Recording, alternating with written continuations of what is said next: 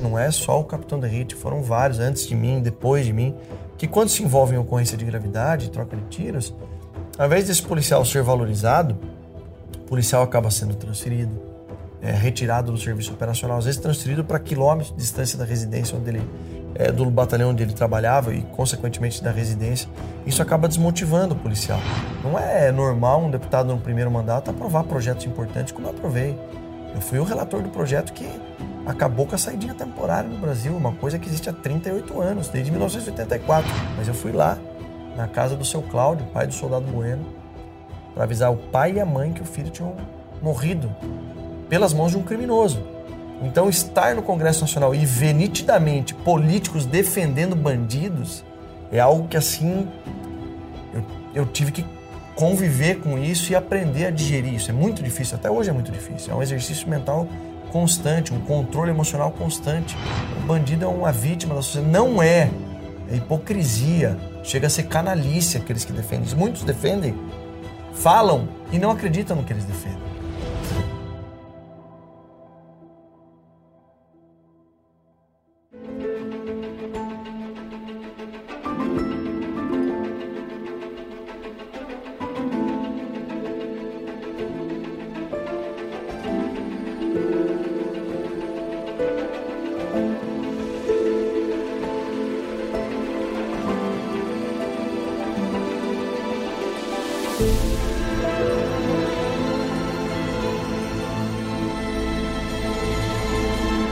Seja bem-vindo ao Contraponto, seu programa de entrevistas que recebe toda semana, para uma boa conversa, pessoas das mais diversas áreas, ideias e experiências. Eu sou o Bruno Magalhães e recebo hoje um sorocabano que é ex-comandante da Rota de São Paulo e que acabou de ser eleito para o seu segundo mandato na Câmara dos Deputados. Focado na pauta da segurança pública, ele é graduado em Direito e pós-graduado em Direito Constitucional e tem trabalhado como deputado para aprimorar a legislação penal e processual penal brasileira e, dessa forma, tornar o combate ao crime mais eficiente e, claro, com isso, reduzir os índices de violência no nosso país. Ele é capitão Derrite. Tudo bem, capitão? Tudo bem, Bruno. Para mim é uma satisfação muito grande. Eu, como é, uma pessoa que assiste e admira bastante o Contraponto, estar tá aqui com vocês hoje. Muito obrigado pelo convite. Legal. Você foi eleito em 2018 como tenente Sim. Fiz pesquisas e percebi isso. e foi, então, levado a capitão durante o mandato para deputado. Isso quer dizer que você ainda não deixou de ser policial, você não se desligou da polícia, está licenciado, correto? Não, porque eu vou explicar. Como é que é isso? Eu fui tenente 12 anos.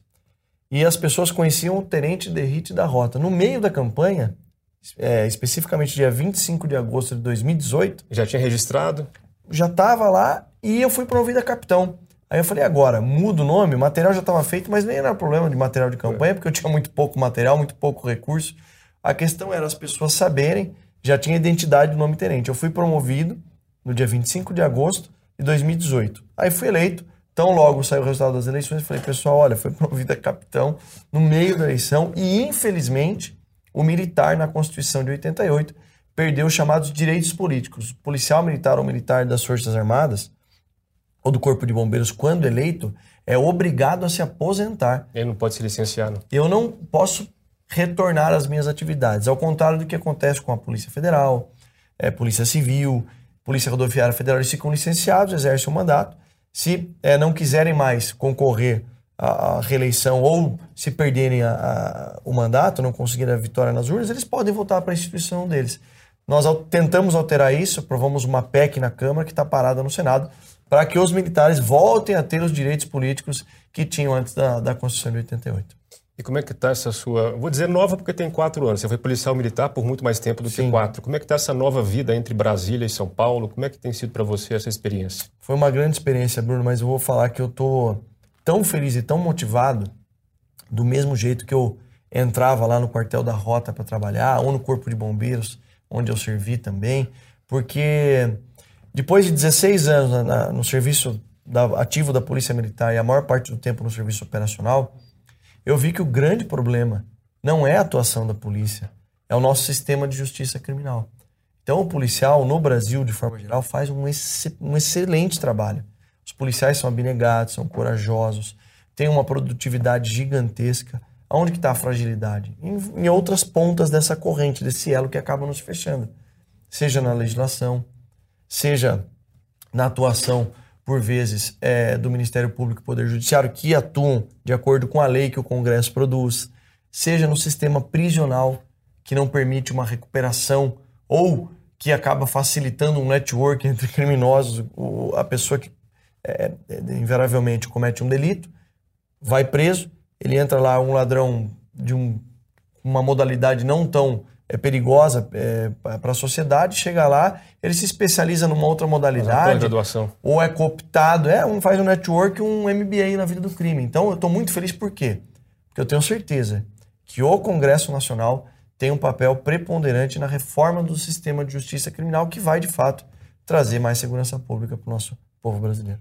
Você conta que ficou um pouco desmotivado na polícia porque foi tirado das ruas. Conta esse caso. O que, que aconteceu com você? O que, que, é, o que, que pegou aí? Na verdade, não só comigo, né? Eu fui mais um policial que foi retirado do serviço operacional por trabalhar. Infelizmente, é, no estado de São Paulo isso aconteceu e acontece ainda.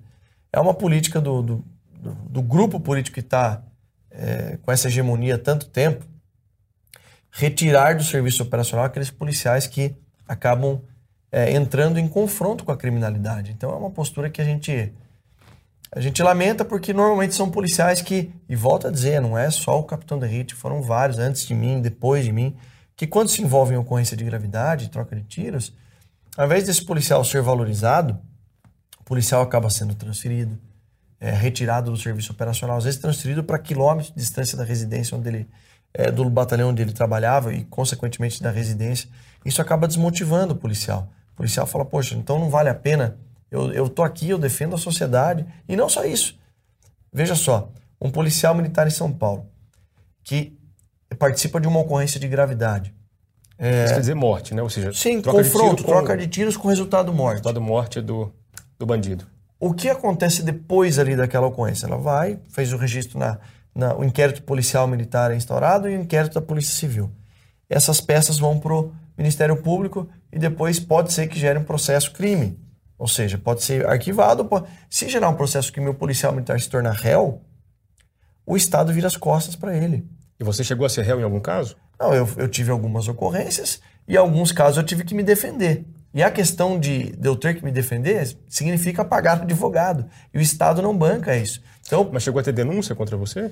Eu tive alguns é casos que, que eu tive. Não gerou denúncia, não, não fui nem para o tribunal do júri, nem. Todos os meus processos foram arquivados tá, porque eu atuei em legítima defesa. Sim. Mas alguns eu tive que contratar advogado, e nessa contratação do advogado, para acompanhar o processo todo, eu tive que fazer empréstimo no, no banco, que é a realidade do policial é no estado de São Paulo. Existe uma segurança jurídica para que o policial possa, olha, eu estou aqui representando o Estado, fardado, defendendo a população, e se acontecer alguma coisa, o Estado vai me fornecer os meios necessários para me defender. Infelizmente, não existe.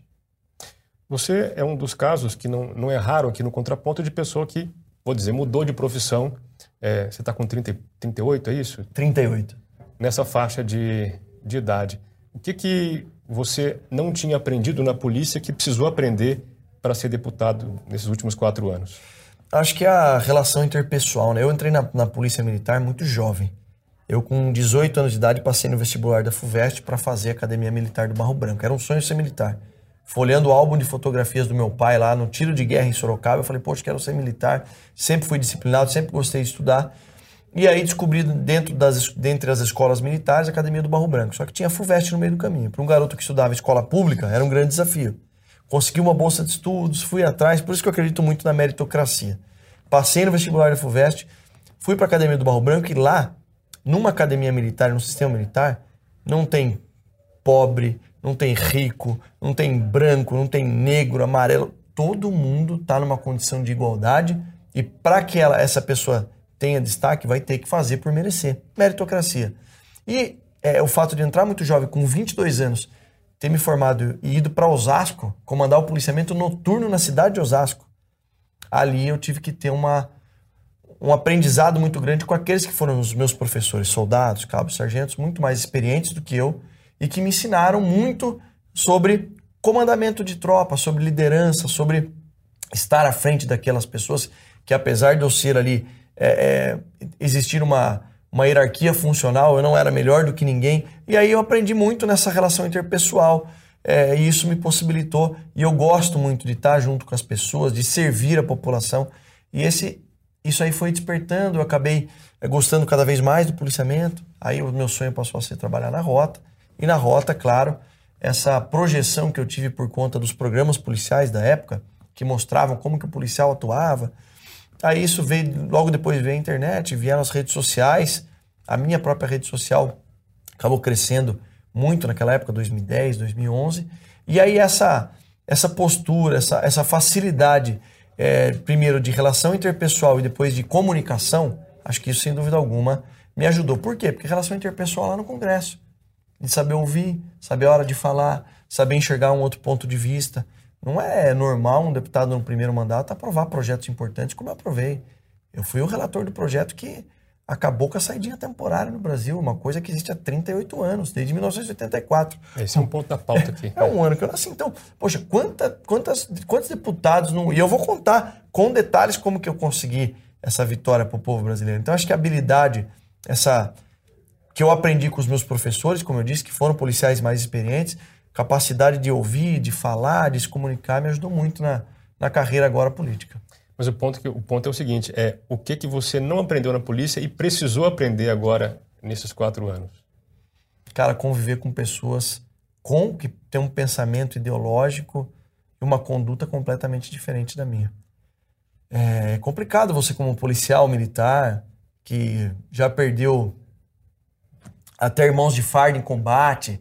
Eu já tive que avisar a família de um policial militar lá em Mogi das Cruzes, um ex-aluno meu, que ele havia morrido. Eu, no dia 24 de dezembro, ele foi sofreu uma tentativa de assalto numa motocicleta, tomou dois tiros pelas costas. Coube a mim, na véspera de Natal, ligar para minha família e falar: não volto para casa hoje. Minha esposa é policial militar, então isso acaba ajudando muito. Mas eu fui lá, na casa do seu Cláudio, pai do soldado Bueno, para avisar o pai e a mãe que o filho tinham morrido pelas mãos de um criminoso.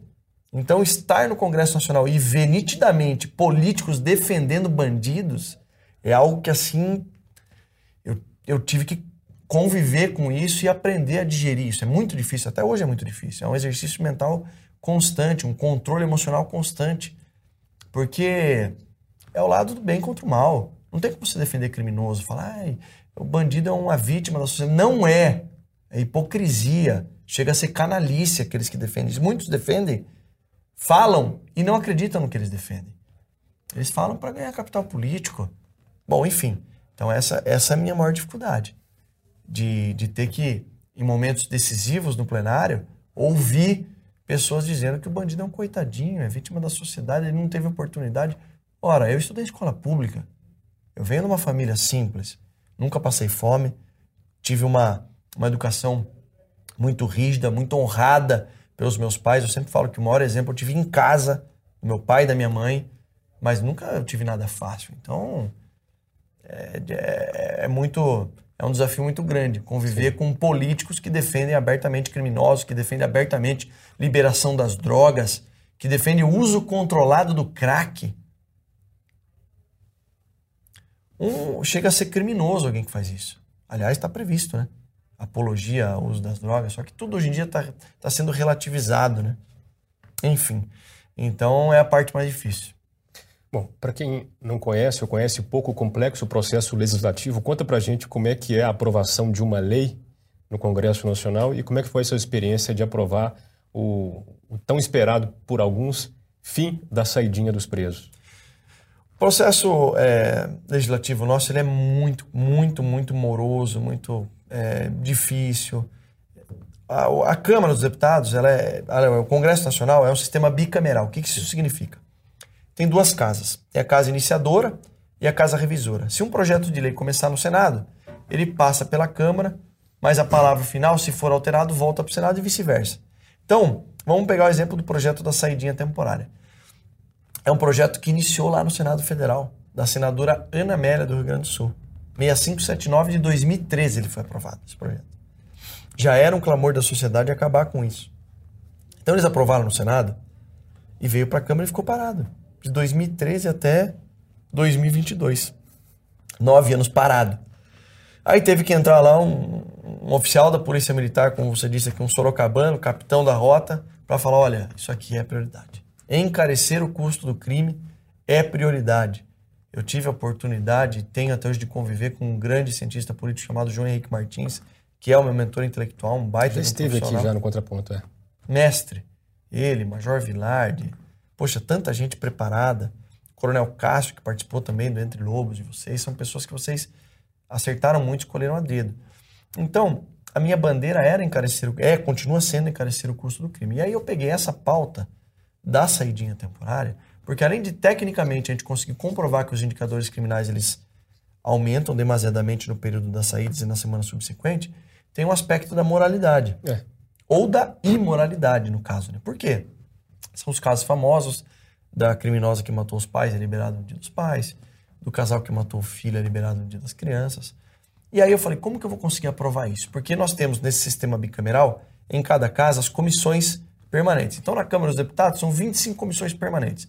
A Comissão da Segurança, a Comissão da Saúde, a Comissão do Esporte, a Comissão do Transporte, a Comissão de Finanças, Comissão de Constituição e Justiça, que analisa a constitucionalidade, se é ou não é constitucional. Não analisa o mérito. E o mérito é analisado na respectiva comissão que trata do assunto. Então, segurança pública, via de regra, qualquer projeto que eu apresentar, vai passar pela Comissão de Segurança Pública, que vai analisar o mérito.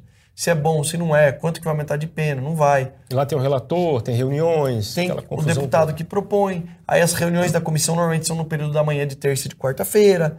É onde tem um embate ali mais aproximado entre os deputados. E aí, aprovando ou não aprovando, se aprovado, aí passa pela CCJ, só para ver se é ou não constitucional. Daí tá, está pronto para ir para o plenário.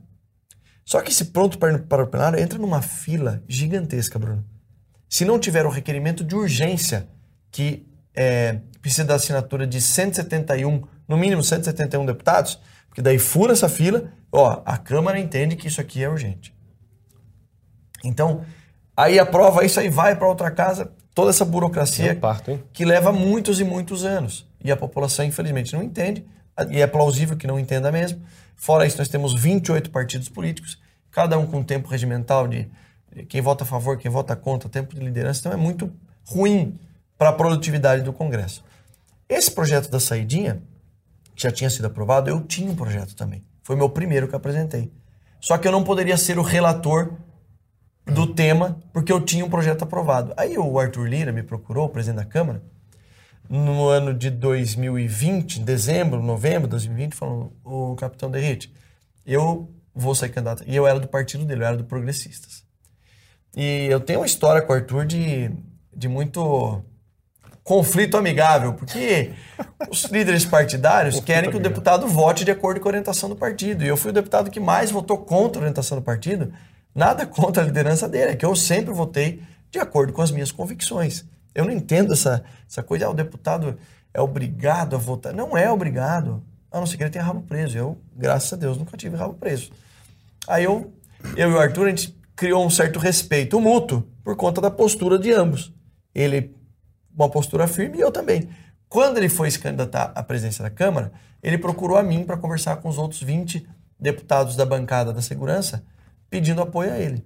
Eu falei, não tem problema, Arthur, eu vou reunir o pessoal, eu vou te pedir. Porém, eu, nós precisamos que, tem, que se tenha uma semana exclusiva sobre o tema segurança pública que até hoje não foi dada a devida importância que o tema merece. Semana quer dizer o quê? De, de votações. votações. Exato. Põe em pauta. Põe em pauta os principais projetos que você possa ouvir da bancada da segurança, o que cada um tem para falar, e cada um possa indicar um outro projeto e a gente chegar no consenso.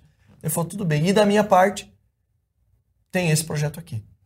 Aí eu falei da saidinha temporária. Meio, mas esse projeto é polêmico. Eu falei, Arthur, eu vim aqui para fazer o que tem que ser feito, cara. Como é que passou esse projeto com tantos partidos de esquerda contrários a essa ideia? Então, aí o que, que eu fiz? Qual que foi a, a estratégia? Primeiro, arquivei o meu projeto, porque já tinha um mais o antigo. O seu próprio? O meu próprio, porque o, o da senadora Amélia já tinha sido aprovado no Senado. Tá. Aprovando na Câmara, ele já tinha uma força muito maior. O meu tinha que aprovar na Câmara, poderia ser Senado, engavetado no Senado. Então, abri mão de certa, certa vaidade, mas todo mundo que me acompanha, que acompanha, sabe que eu fui o o, o, parlamentar que mais encabeçou essa luta do fim da saidinha. E aí combinei com o Arthur para ele me designar relator. Me designou relator. Só que o projeto da senadora Ana Amélia, de cinco saídas temporárias que a lei de execuções penais é, prevê é, no Brasil, ela estava reduzindo para uma. E uma ainda seria um grande prejuízo. Só para ter uma ideia, Bruno, cerca de 150 a 155 mil presos são liberados nos períodos de saídas temporárias. Ah, e daí o pessoal fala, alguns é, jornalistas aí que tem uma, uma clara, uma clara, é, vi, claro viés ideológico de esquerda, falam, não, mas é só um pequeno percentual de 10% que não volta. Só 15 10% mil. 10% daqueles que passaram por todo o processo penal foram condenados, estão em regime fechado. Só 15 mil. Ah, 8 mil, 10 mil, 12 mil. E aí eu peguei esse projeto, fui o relator, e aí eu extingui completamente a possibilidade da saída temporária. Eu retornei a necessidade do exame criminológico, isso foi pouco divulgado e é importantíssimo. Tão importante quanto o fim das saídas temporárias. Por quê? O exame criminológico, ele saiu do cenário por volta de 2010.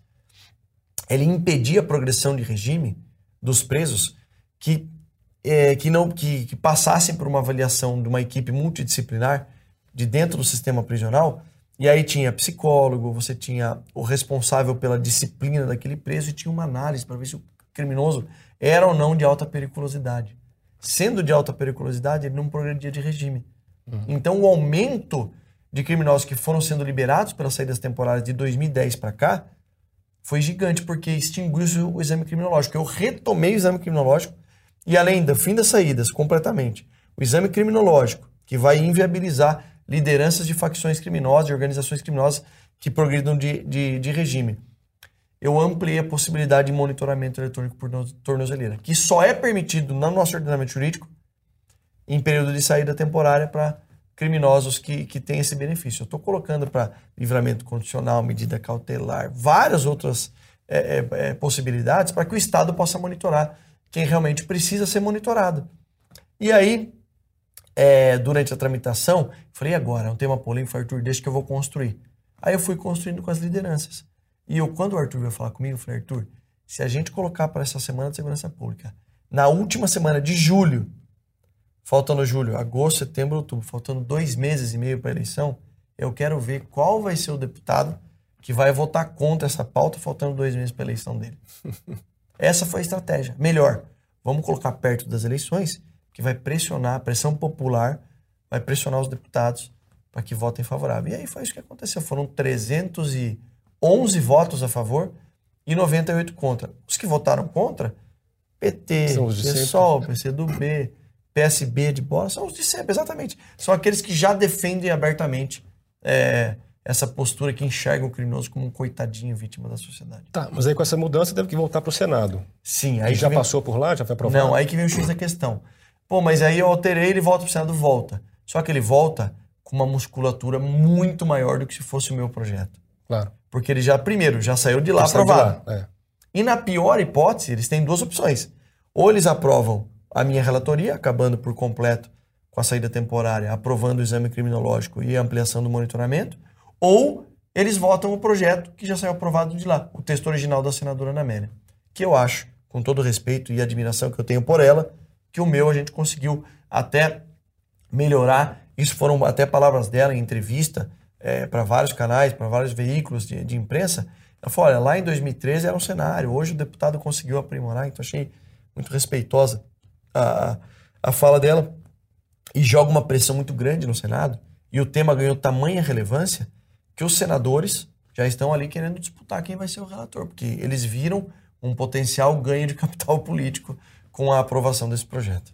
Vamos esperar então as, as cenas dos próximos capítulos aí. A gente espera porque é um período conturbado, né, que, que nós vivemos aí, tá, mas eu creio que até o final do ano a gente vai ter uma, uma notícia boa aí da aprovação. Eu levei em mãos para o senador Carlos Portinho, que é o líder do PL no Senado, para que ele possa dar andamento é, nesse projeto.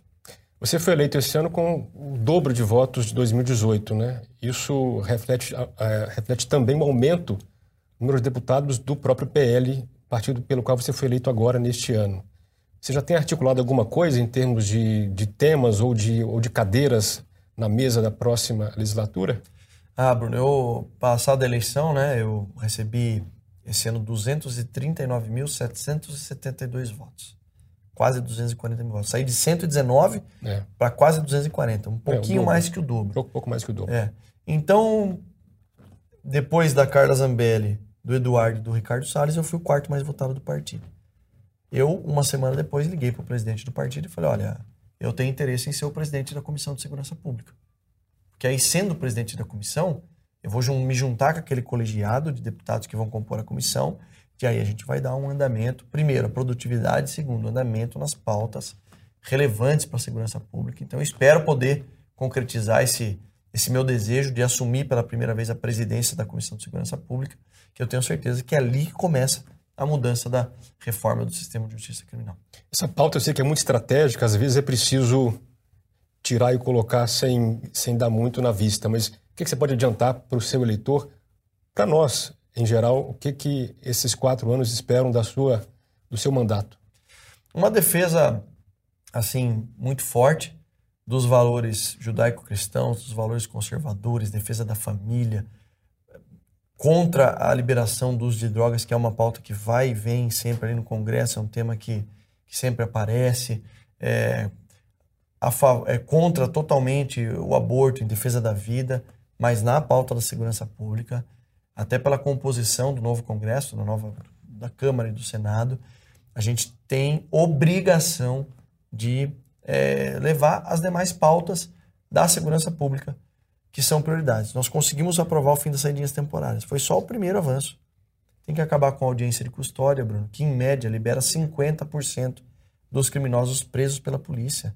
Isso é um absurdo. Chega a ter uma aberração do criminoso preso com um fuzil AR-15 liberado na audiência de custódia preso com 130, 150 quilos de droga liberado no dia de custódia. Isso é um tapa na cara da sociedade e produz um efeito muito nocivo para o policial que está na ponta da linha, que se arriscou, arriscou sua vida para realizar uma prisão, meses e meses de trabalho de investigação e o judiciário acaba liberando. Então tem que acabar... Você acha que o fato de ser uma audiência facilita a liberação? Porque poderia liberar também com despacho. Sim, mas assim, dificulta muito mais. Porque o que aconteceu? A audiência de custódia foi introduzida no nosso ordenamento jurídico por conta de que o Brasil foi signatário de um tratado internacional que versava sobre direitos humanos, só que eles só pegaram a pior parte, que falava que, olha, o preso tem que ser posto em, em, na presença da autoridade judicial em 24 horas. É. Várias, várias é, é, artigos desse tratado internacional que falavam sobre proteção da vítima não foram incorporados e não foram aplicados. Então, a audiência de custódia, ela acabou facilitando a liberação do criminoso preso e produzindo um, uma apuração disciplinar no policial. O criminoso fala: olha, eu fui vilipendiado aqui, eu me senti moralmente abatido, violentado. O policial responde o procedimento. Foi desanimando a tropa. Isso é de quem já viveu com isso, né? Então, audiência de custódia, visita íntima é outra aberração, auxílio reclusão e o principal, progressão de regime.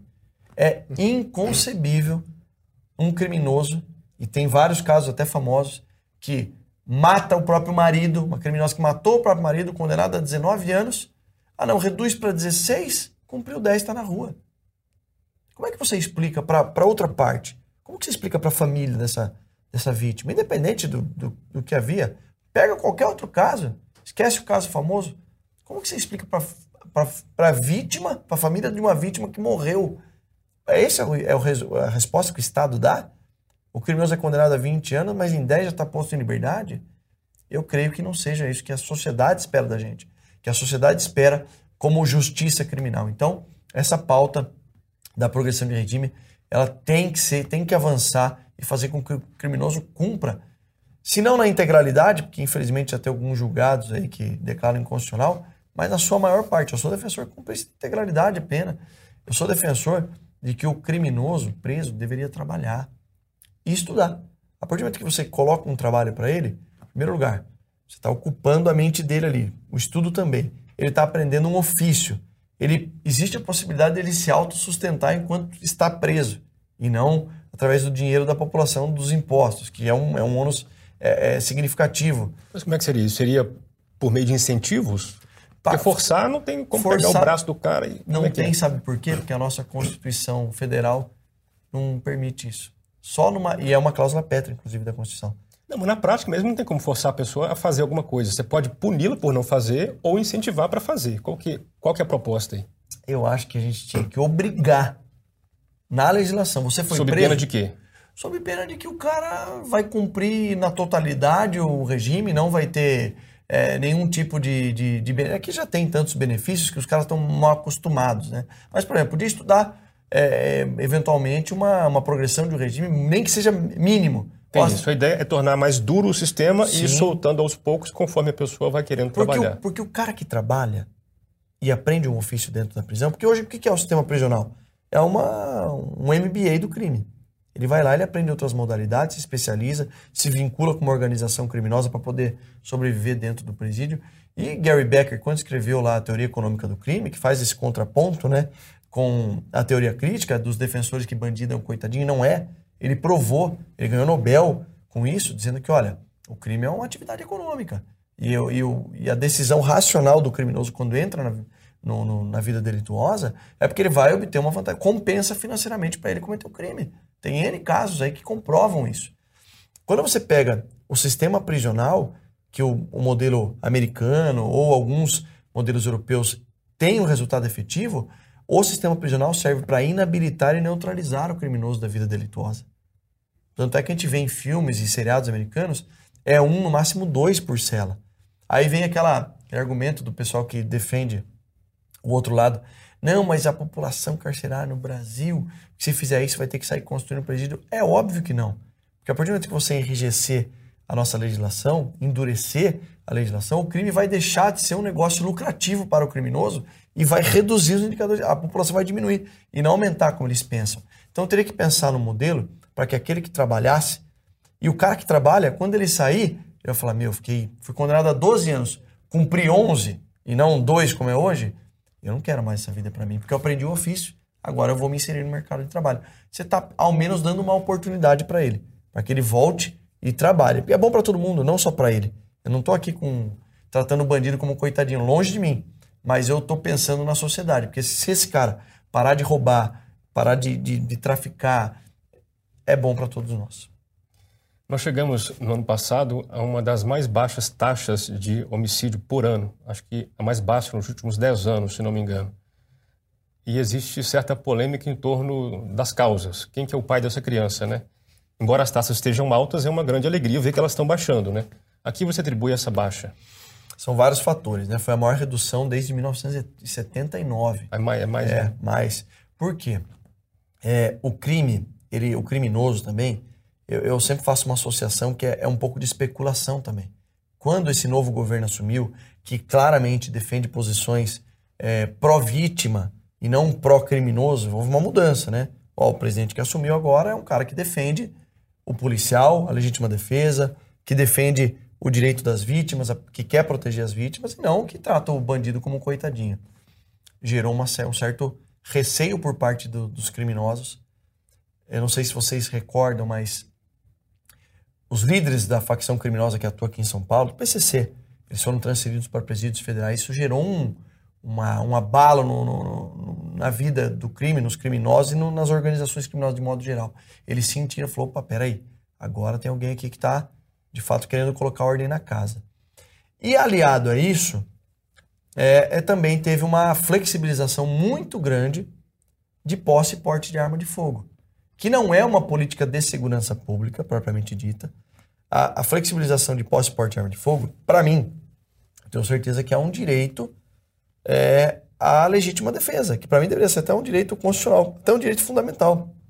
A pessoa se defender e defender a sua família, não estou dizendo que todo mundo tem que ter uma arma, mas quem quer possuir e tem capacidade técnica, psicológica, deve ter esse direito.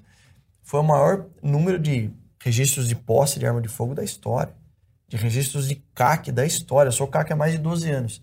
Então, eu costumo dizer que numa época que não era moda ser CAC. E mesmo sendo policial, eu me tornei caçador, atirador e colecionador para poder adquirir arma importada.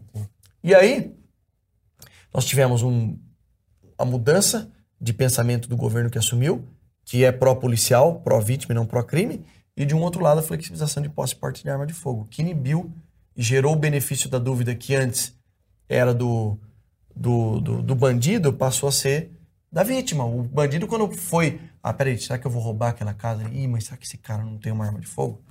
Essa mudança de.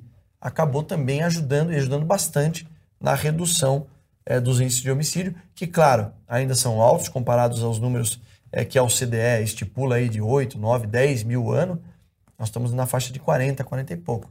Mas já chegamos a ter mais de 63 em governos anteriores, em épocas anteriores. Então, eu vejo, eu atribuo a isso e, claro, a questão do trabalho das polícias estaduais que merecem é, esse respeito, merecem ser valorizadas, porque fazem um trabalho de fato. É, no Brasil, ser policial é um sacerdócio. Então, eles fazem um trabalho muito forte no combate ao crime.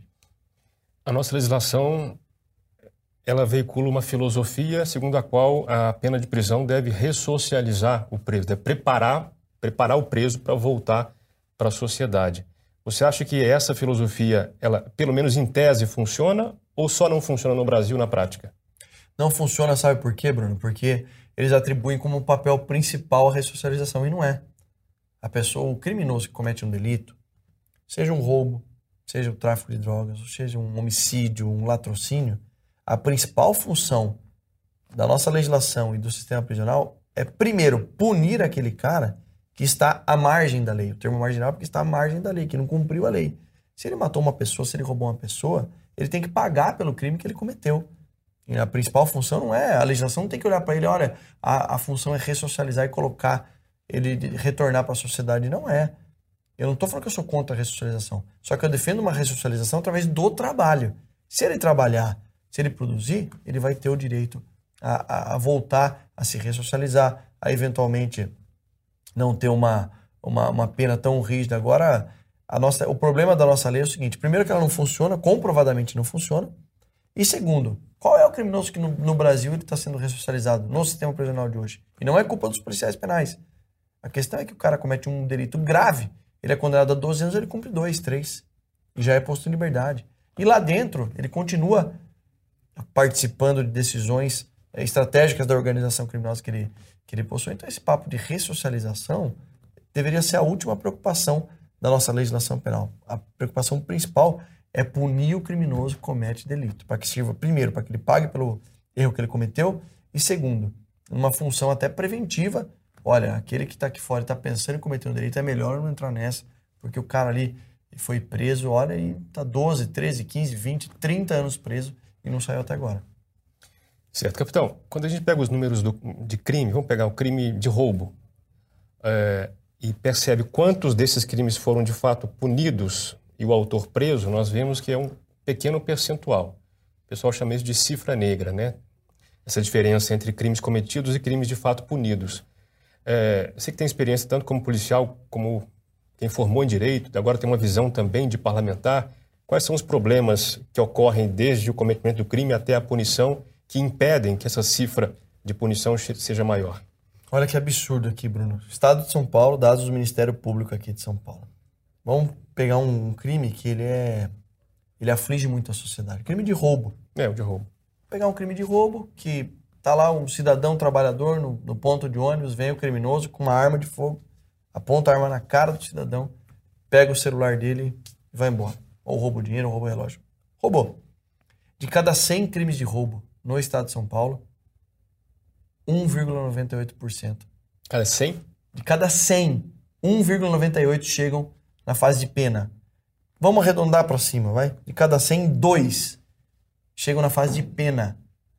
Essa, o problema não é essa essa cifra, esse, essa abstinência, vamos assim chamar, de, de punição para quem merece ser punido. O problema é que a impunidade ela gira em torno de 98% num crime de roubo, que é um crime que aflige tanto a nossa sociedade. O problema é que nós estamos num nível absurdo, inaceitável de impunidade para o criminoso. Porque no meio do caminho todo você tem baixa é, resolutividade de, de, delitos, não é culpa da polícia judiciária, da polícia civil. A polícia civil, infelizmente, não tem estrutura aqui em São Paulo, propriamente dito, não tem efetivo, não tem estrutura, não tem tecnologia, enfim, vários problemas, e não é culpa deles. Eles ficam num distrito, na central só, atendendo a polícia militar, elaborando flagrante, porque não tem efetivo para investigar.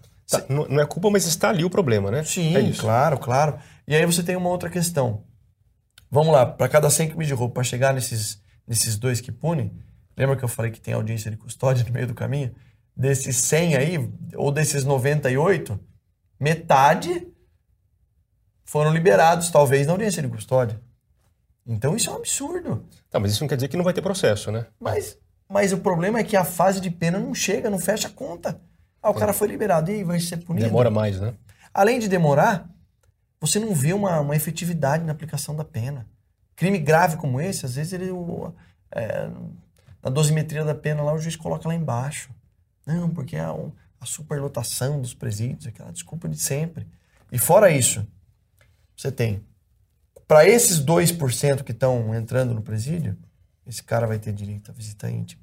Alguns, são poucos, mas alguns auxílio reclusão, saída temporária, progressão de pena. Então é muito pouco efetividade, porque a legislação acaba favorecendo e nós temos um problema sim de estrutura do modo de atuação das polícias que não dão conta da infinidade de crimes que acontecem e essa quantidade é muito grande porque na ponta da linha desses 2% a punição é muito pequena. O cara que está aqui cometendo delito, na hora de colocar na balança, ele fala: "Ah, mas e se eu for preso? Se eu for preso, eu vou ficar muito pouco tempo. Se eu for preso e condenado, eu vou ficar muito pouco tempo. Ó, aqui a balança está lá embaixo. Vou ficar muito pouco tempo. Eu vou ter direito à saída temporária, visita íntima. tá, Na boa. Custo-benefício, a gente precisa só equiparar essa balança aqui, ó. Fazer com que seja que haja um equilíbrio para fazer o cara pensar, falar, "Ah, o crime não está compensando. Quando acontece de algum policial militar, de fato, abusar um pouco do uso da força necessária, abuso de poder em algum caso específico, é comum algumas pessoas dizerem: ah, mas se a polícia for cumprir exatamente a lei, o crime vai avançar e a gente perde o controle. Você acha que isso faz sentido? Faz sentido e é muito ruim para todo mundo. É ruim para a sociedade, é ruim para o policial que às vezes se excede na sua atuação. E um outro ponto, ele, se ele tivesse excedendo ali contra um criminoso, existe até um clamor da população que é tranquilo. Mas e quando eventualmente pode acontecer com um cidadão de bem? Então é muito prejudicial esse sentimento, essa impunidade, essa fragilidade da legislação que gera um sentimento no policial, e não no policial, mas na sociedade de forma geral. Um dia eu estava numa palestra e fiz uma seguinte é, brincadeira lá com a plateia, né? Falei aquela fa- famosa frase, bandido bom é bandido, aí todo mundo repetiu, morto. É, o clichê. Mas né? esse, esse clichê foi criado por conta da fragilidade da legislação. Porque a população não aguenta mais. A população está sendo roubada, está vendo a impunidade na cara dura. Criminoso que, é, é, que comete delitos graves e, é- e cumpre pouco tempo é, de pena, ou que não é preso, ou que é liberado, ou que vira popstar em, em documentário. Então acaba gerando aquela sensação de, olha, vamos voltar lá pro, pro Antigo Testamento e quem fez isso tem que morrer. E não é o caminho. Eu, como cristão, não acredito que esse seja o caminho. Eu acredito que o caminho é. E o caminho que vai. E assim, com experiência própria, tá? De quem trabalhou na rota e teve confrontos, e num período em que a rota teve muitos confrontos. Não eu, capitão da elite, o batalhão teve muitos confrontos. Resolveu o problema de segurança pública? Não. Por quê? Porque não é, não é assim que vai ser resolvido. Vai ser resolvido quando a nossa legislação frear a atuação dos criminosos, der uma resposta séria e inibir a atuação eh, do criminoso, eh, excluindo ali uma vantagem econômica gigantesca da atividade delituosa. Então, o meu receio que é uma lei fraca que não pune gera esse sentimento na população e por vezes no policial de que ele tem que agir eh, conforme o instinto ali, porque ele é a última última barreira da sociedade, ele tem que fazer isso, fazer aquilo e acabar se cedendo. Aí não- depois que ele comete um, um abuso, ninguém fica do lado do policial. A população que estava ali aplaudindo vira as costas e fala: olha, veja bem. E aí o policial é, é sai prejudicado nessa situação. Vamos falar sobre o acesso a armas de fogo, tema que nós já esbarramos aqui. Hoje em dia, é, o número de armas de fogo nas mãos da população civil, de fato, aumentou, se eu não estou enganado, pela flexibilização do acesso pelos CACs, né? Sim. que são os colecionadores, tiradores esportivos e caçadores. Né? É, esse modelo é suficiente para você? Não. Não, porque o CAC é, Parece que esse é um atalho que foi tomado, não é? é muitas vezes, infelizmente, né? Tem muita gente que pratica, que são atiradores, que vão nos clubes e tal, e tem muita gente que fala, olha, para eu ter uma arma em casa, qual que é o caminho? Eu vou me tornar um CAC. Eu vou para ter uma facilidade. Alguns até, pra, poxa vida, eu estou preocupado, eu não consigo, não consigo nem porte de arma. O que aconteceu? Tem que contextualizar. Sim.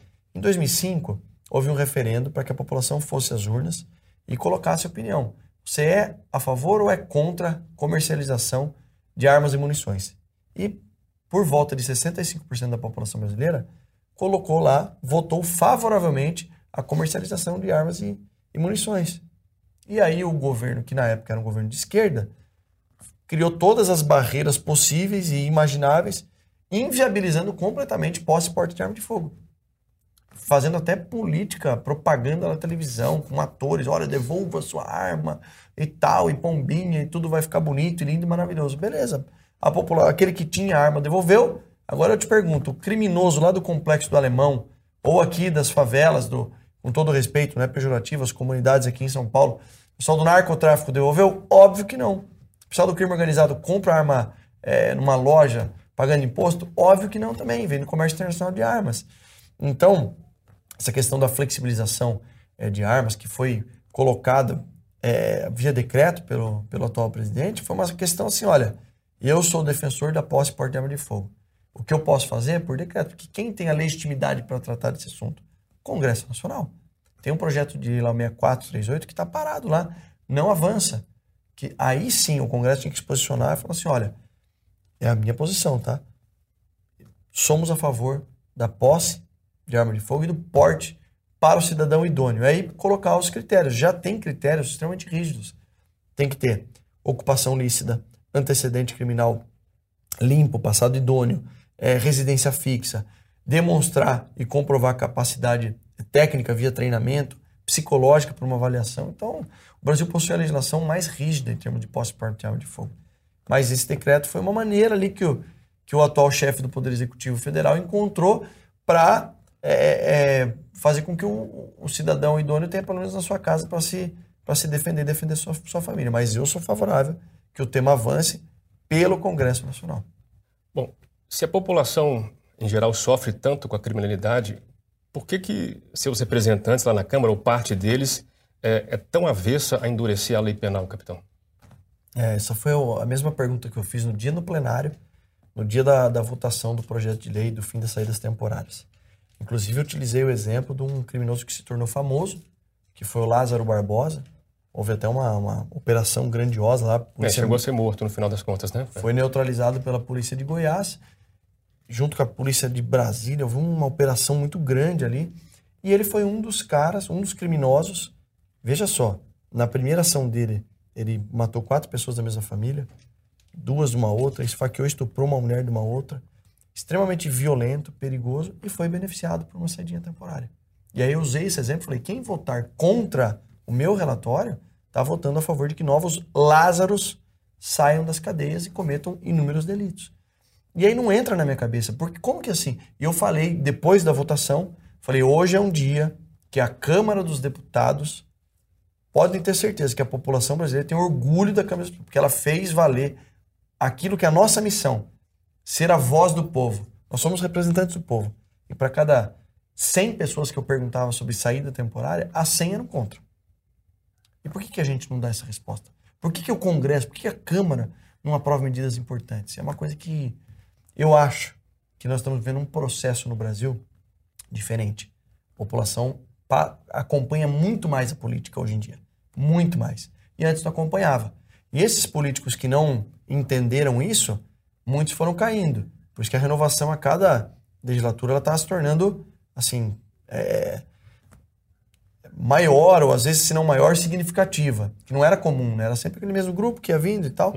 Então acho que o, é, é, é um processo estamos vivendo um processo de mudança. Principalmente nessa pauta da segurança pública acho que a gente já mostrou que a pressão popular faz a diferença no voto. E eu espero que continue assim como foi o da saidinha temporária que continue nas demais pautas, que, que a Câmara continue sendo a voz do povo e fazendo valer o nome que tem, né, representantes do povo.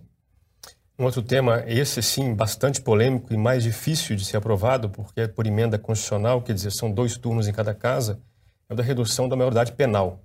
Esse tema já teve, em alguns momentos, mais quente na, na imprensa e na boca da população. Hoje em dia, aparentemente, ele já está meio arquivado, está morno, Ainda é um ponto importante para você? Importantíssimo. Mas por que, que eu não falo muito da Mas redução? tem espaço para isso? Tem. Sabe por que, que eu não. A gente nem comentou. Espaço quando... para modificação? Sim, a gente não comentou no começo, quando você perguntou qual era a prioridade, porque nós já aprovamos a Câmara. Já? Já, foi aprovado na Câmara. Em uma, um turno? Uma PEC em dois turnos. Os dois já? Reduzindo de 18 para 16 anos a maioridade penal para crimes hediondos equiparados. E está parado ah, sim, no Senado sim. Federal.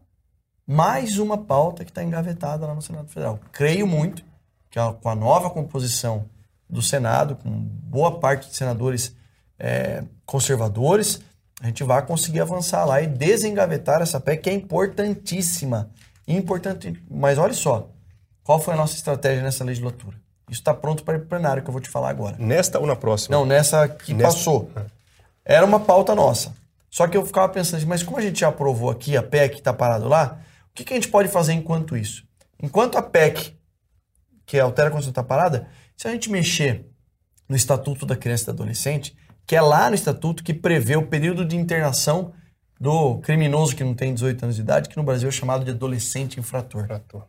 Então a gente pegou, a, dentro da, da CCJ, a deputada Bia Kicis era presidente, ela criou a subcomissão de reforma dos assuntos penais e eu fui o presidente dessa subcomissão.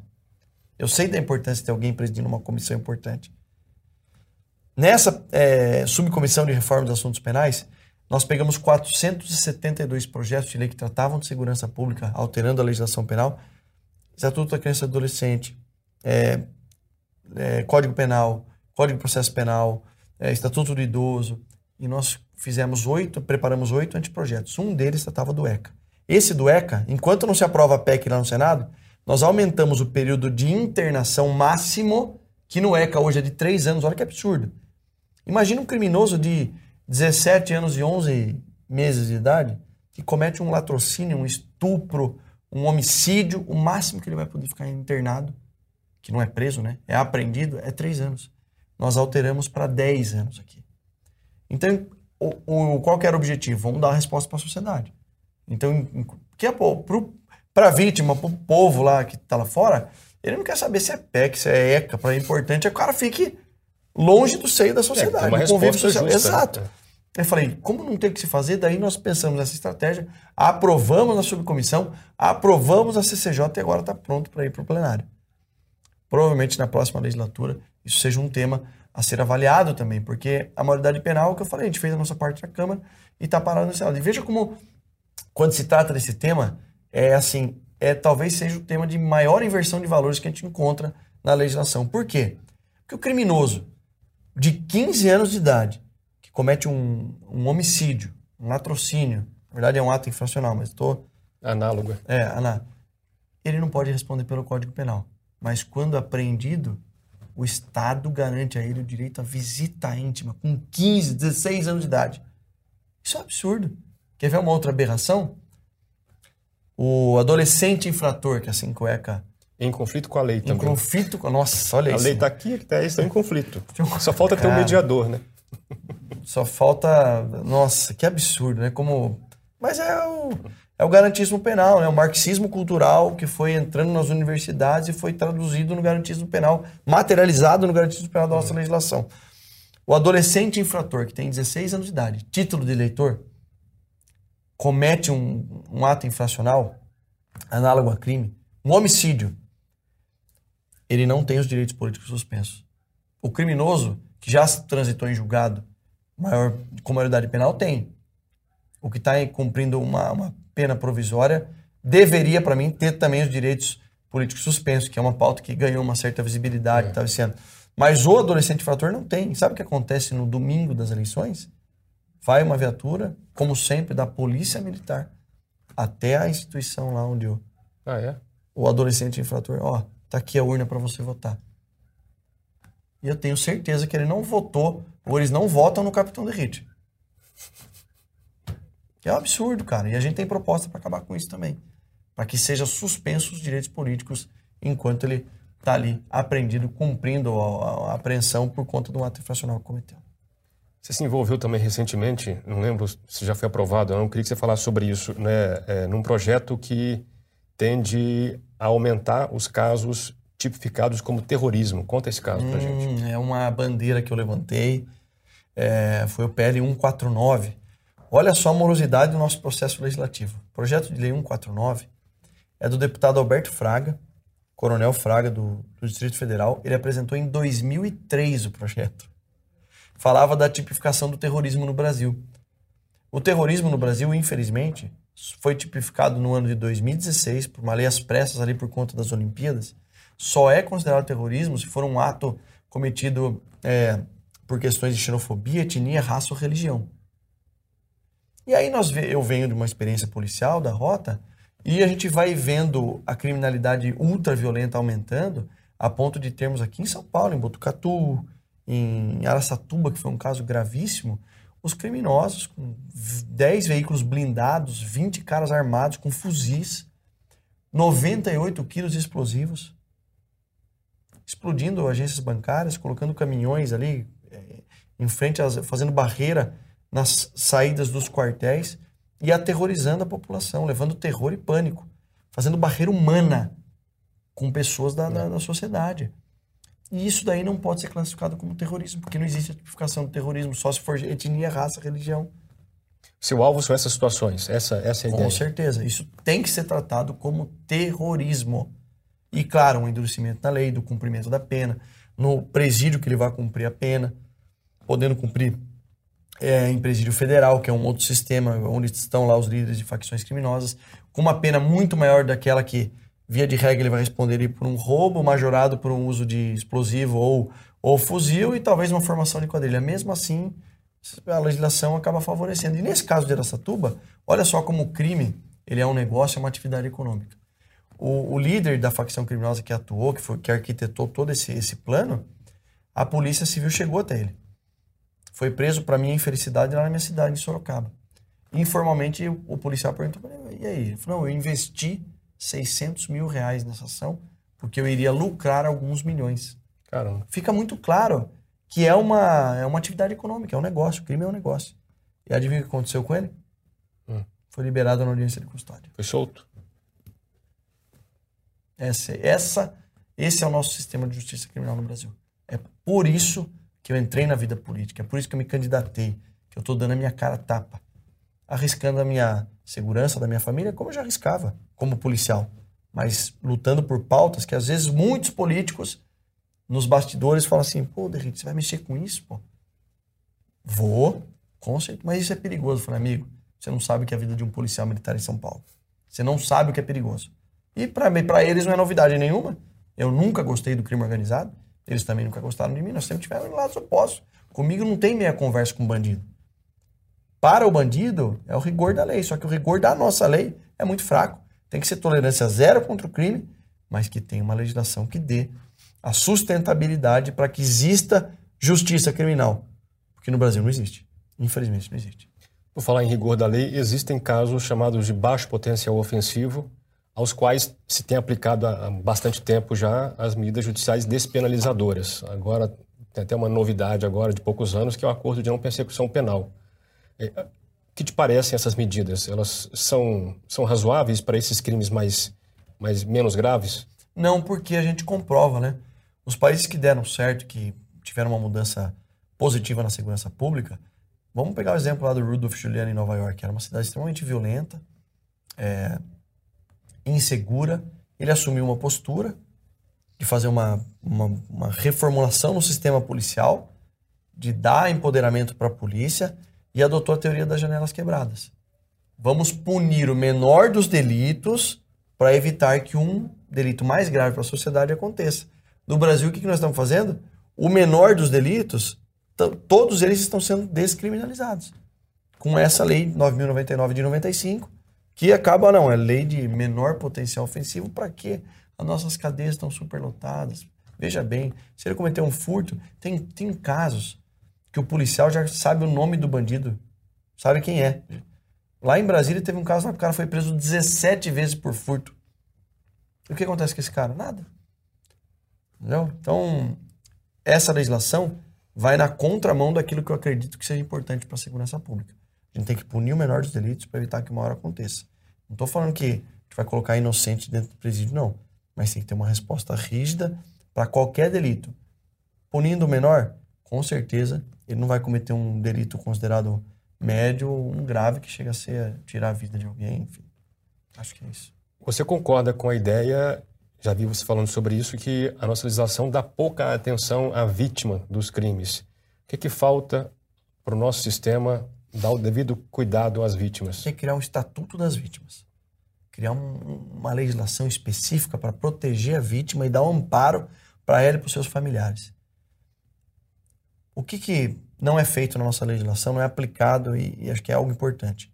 Fazer com que o criminoso que cometeu qualquer tipo de delito, se envolveu algum prejuízo pecuniário, financeiro para a vítima, fazer com que ele trabalhe e pague por esse prejuízo financeiro, para que a vítima seja ressarcida. Tem que ter um apoio psicológico para a vítima, para a família das vítimas. Ele tem que olhar para a legislação e falar assim: peraí, tá aqui de um lado um criminoso, do outro lado está a vítima ou a família, porque às vezes a vítima não está mais aqui, morreu. A legislação está aqui, ó. Essa legislação tem que proteger quem? Hoje em dia está protegendo 100% o criminoso.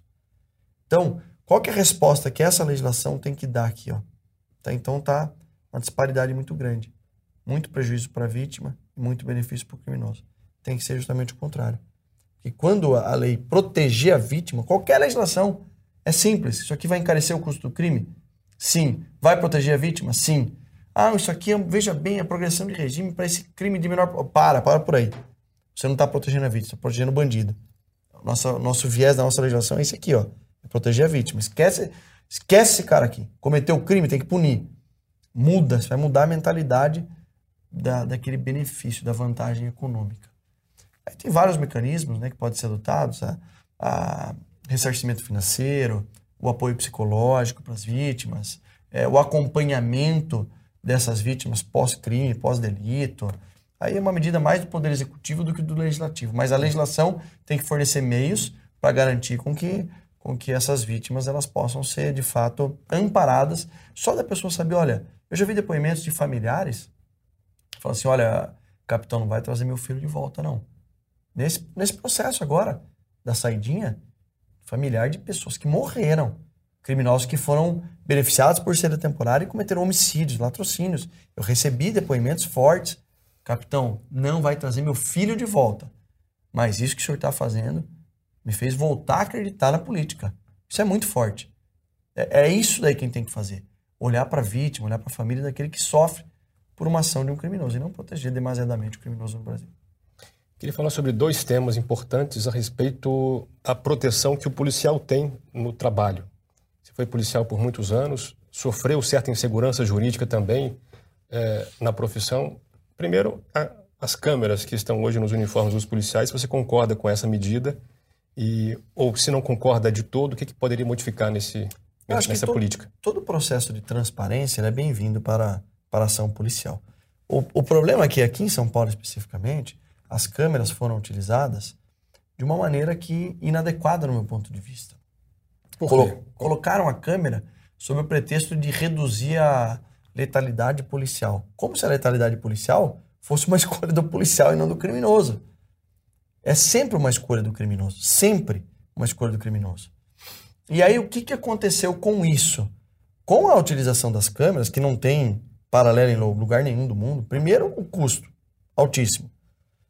Lembra que eu falei da. Não, mas há polícias que usam isso fora, fora do Brasil. Se usam, mas não desse jeito. Ah. Gravando ininterruptamente. Como que usam? Usam em algumas, o policial em algumas incursões, é isso? Não, o policial aciona com mecanismo de defesa do policial. Ah, tá, tá, entendi. E foi introduzi-la assim de uma maneira assim, ó, cumpra que eu tô mandando. O policial não recebeu um treinamento, não recebeu uma explicação e é partir do pressuposto que o policial tá errado. Tô colocando uma câmera para te fiscalizar, que você não tá fazendo o seu trabalho direito. O que, que o policial fez? Se contraiu, se inibiu. A, o índice de produtividade do, da polícia depois da utilização de câmeras o problema é que o monopólio dos dados é da Secretaria de Segurança Pública. Eles vão sempre argumentar, não, não reduziu, a reduziu drasticamente. E eu converso com os policiais, eu, eu venho do, do serviço operacional. Os policiais eles estão preocupados, muitos estão sendo punidos por coisas disciplinares. Então o policial se acuou, falou, pô, ninguém confia em mim, essa câmera foi colocada aqui, não com o pretexto de, olha, vai te proteger. Pelo contrário. E o, o que as pessoas têm que entender que a, a letalidade, o evento morte não é uma escolha do policial. É claro que eu sou contra qualquer tipo de abuso, é, de eventual é, crime cometido pelo policial, de extorsão e por aí vai. Mas eu acho que faltou, por parte da instituição e do governo, escolher melhor as unidades que iriam utilizar, fazer um, um programa assim de, de, treinamento, mudança cultural dentro da instituição falando sobre a câmera. Se, se tivesse feito isso, talvez não tivesse sido tão traumático e não tivesse representado, no meu ponto de vista, um prejuízo. Sabe o que o crime organizado está fazendo? Pega uma viatura de rota do BAEP, que está num patrulhamento na comunidade, onde tem um tráfico de drogas, vem um garoto lá de 14, 15 anos de idade, com uma porção de cocaína na mão, na direção do policial, falando, ó, perdi, perdi, policial. O que, que esse policial faz? Essa equipe com quatro, cinco policiais, com fuzil, com metralhadora, com escudo balístico, com treinamento, com preparo. Obviamente ele vai pegar esse, essa isca que a gente chama e vai lá para o distrito policial passar horas lá. E aí você tira de circulação do patrulhamento um, uma equipe altamente preparada, especializada para ficar horas no DP e o tráfico de drogas está ali, ó. A todo vapor, vendendo droga, porque eles, o, o crime organizado lucra com o tráfico. Então eles estão preocupados com isso. E aí o crime se adaptou e a polícia não viu que isso acaba sendo um prejuízo, principalmente para algumas modalidades de patrulhamento, como que aquelas que combatem efetivamente o crime organizado, BAEP, Rota, Força Tática. Não que o, a viatura de radiopatrulha não faça isso. Faz, faz muito bem. São eles que carregam o piano, como a gente costuma dizer. Mas a maneira como a, a política pública foi introduzida, eu achei que foi equivocada. O outro ponto é a legítima defesa. O Código Penal já prevê essa modalidade de exclusão é, do crime. No projeto anticrime do, do Sérgio Moro lá atrás, cumprindo promessas de campanha do Bolsonaro, havia uma tentativa de modificação do artigo 25 do Código Penal mas minha impressão na época, lendo essa modificação proposta, foi que ela seria basicamente retórica, porque já está proposta lá, essa, essa discriminante, né? Você acha que tem que mudar isso ou tem que mudar alguma outra coisa que não a legislação? Eu acho que é importante a gente colocar na legislação alguns pontos de segurança para o policial.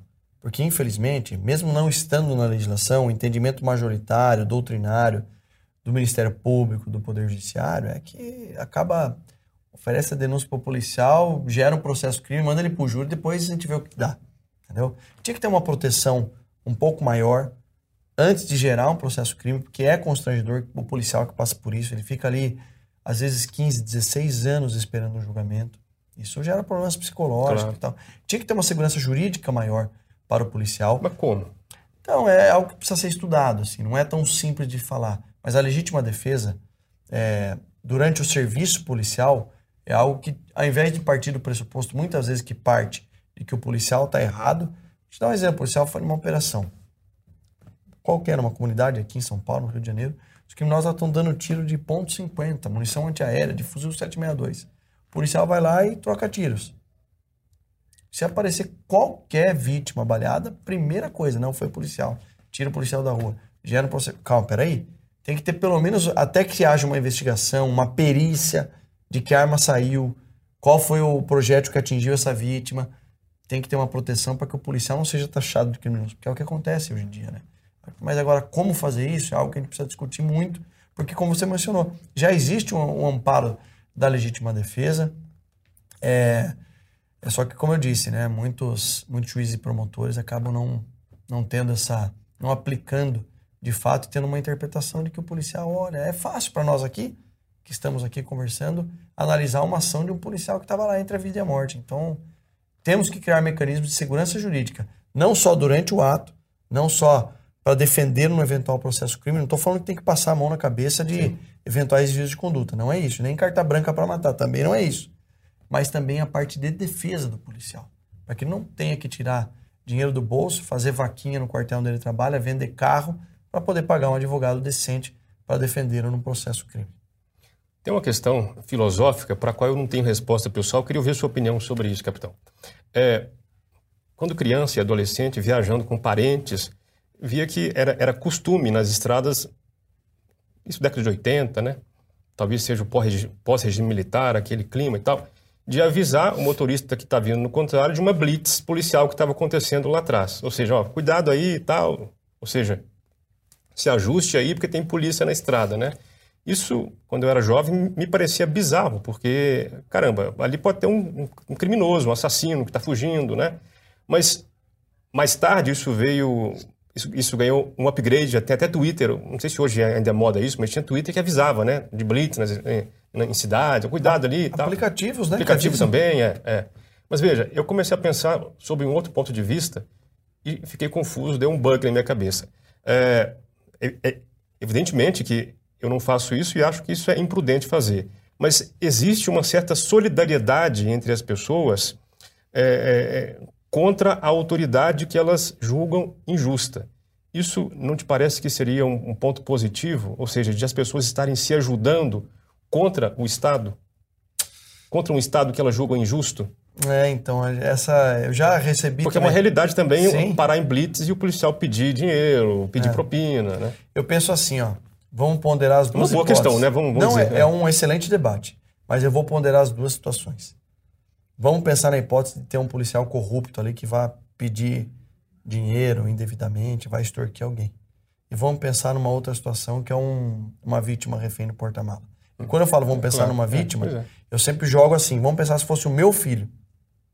Cara, pode ter um milhão de policiais ali que o policial corrupto é a exceção, graças a Deus no Brasil. Se for um milhão de vezes o policial me extorquindo, mas para garantir a vida de uma pessoa, já valeu a pena ninguém fazer o sinal do farol. Então eu, eu sou o maior defensor do outro lado. Que nós devemos proteger a vida das pessoas. Que ali pode ser um sequestro. Eu já vou te contar uma ocorrência que eu, que eu me deparei quando trabalhava na rota, na Zona Leste. Eu passando na, é, de veículo, um criminoso, que eu só fui saber depois que era criminoso, dirigindo um veículo, era um Corsa preto. Com a esposa do lado, uma criança de colo. Criança de colo. E um garotinho de uns 8 anos de idade. Ninguém aborda um veículo com uma criança, uma mulher, é, uma criança de colo. Não é suspeito, né? Só que a hora que eu olhei para o olho do, do, do, criminoso, os policiais que estavam ali, eles esboçou uma certa respeito. Porque a rota ela é, é, uma, é muito respeitada por todos, pela população, pelos policiais, pelos policiais que não são de lá e principalmente pelo criminoso. Aí o cara deu um. Eu falei, encosta ali do lado. Foi até um policial que trabalhava comigo, o Dantas, falou, encosta aqui do lado.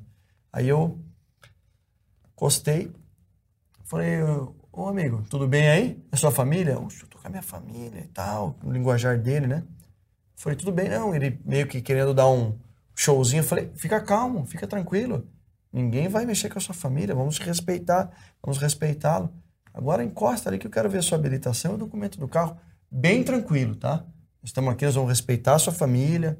Encostou, o cara estava transportando 2 quilos de cocaína no, no, embaixo do banco. Hum. E qual que era o gatilho que ele usava? Armadilha ali para disfarçar. A esposa com a criança família. de colo. Usava a família. Então eu me preocupo muito das pessoas quererem avisar um outro que está vindo ali. Pode ser um traficante, pode ser um sequestro. Então, como eu disse, eu, eu prefiro acreditar sempre na, na, na, boa intenção do policial, por mais que saibamos que é um ser humano e tem, existem desvios de conduta em que pese serem é, poucos, graças a Deus, mas me preocupa mais a outra situação. Você foi policial por 16 anos, é, é um homem da ativa e agora está no parlamento. Ou seja, me parece que você é, não é, por natureza, alguém que fica filosofando sobre a vida. Embora, claro, reflita, tem curso superior e tal. Mas eu queria que você deixasse uma questão aqui para quem está nos ouvindo, uma grande questão que te incomoda, que você não conseguiu resolver e que vale a pena o público refletir sobre ela? Acho que o público tem que refletir qual é o país que nós queremos para o futuro e qual é o seu papel enquanto cidadão de colaborar com esse processo de mudança. Por quê?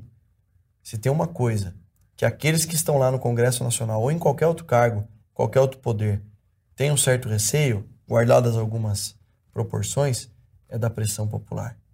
E hoje em dia as redes sociais revolucionaram isso. Quantas pessoas vão nos assistir aqui? Eu não sei. Milhares, talvez determinado. Então, participe de toda decisão. Não espere do Estado. Não ache que você é um simples cidadão que não vai ser ouvido. Você está sendo ouvido.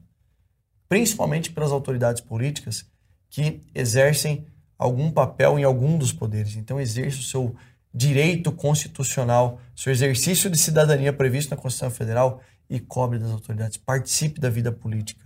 Desde que é, a, a, a, sociedade ocidental começou a ser formulada lá, a filosofia grega, os valores judaico-cristãos, todo mundo, claro, antes era muito restrito, hoje em dia eu, eu, julgo que todo mundo tem voz. Todo mundo tem voz. Você consegue falar com o presidente da República se você mandar um direct lá na, na rede social dele. Então participem, porque o cidadão comum me ajudou muito em momentos decisivos lá no Congresso Nacional. Então esse é o recado que eu deixo. É, um mandato lá de deputado, ele é temporário. Eu estou aqui cumprindo uma missão que eu creio 100% que seja uma missão divina. Foi Deus que tirou um garoto de uma escola pública lá de Sorocaba, que estava no ápice da vida dele, é, ser oficial da Polícia Militar e colocou no Congresso Nacional. É, então, participem da, das decisões políticas importantes do nosso país, que vocês estão sendo ouvidos. E a última questão, você é cristão, queria saber como é que a religião influencia a sua vida profissional. Ah, demais, demais, valores morais, né? É... Cara, eu, eu tenho um processo assim de, de, de, de proximidade com, com Deus que é, foi algo que mudou minha vida. E foi graças à minha esposa que isso aconteceu. É algo que, que é a base assim, da nossa família.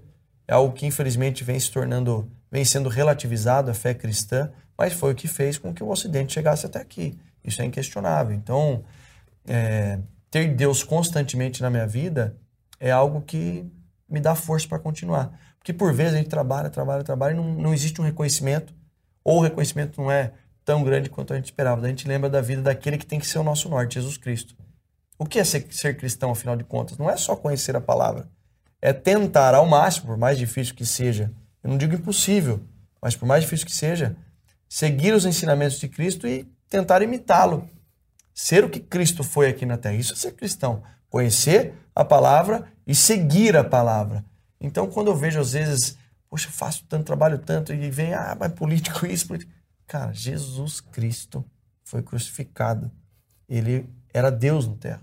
Ele não cometeu pecados. Ele não errou em nenhuma. E mesmo assim, o ser humano foi lá o crucificou. Então, tem que voltar os nossos olhos para Deus, saber o que, que, que, nós temos de passagem nessa vida e que a gente tem que deixar um legado positivo para que o, a sociedade melhore, o mundo melhore. Eu, Deus, para mim, é, é, gratidão eterna tudo que Ele vem fazendo na minha vida e espero que continue fazendo que eu seja instrumento dele aqui na Terra.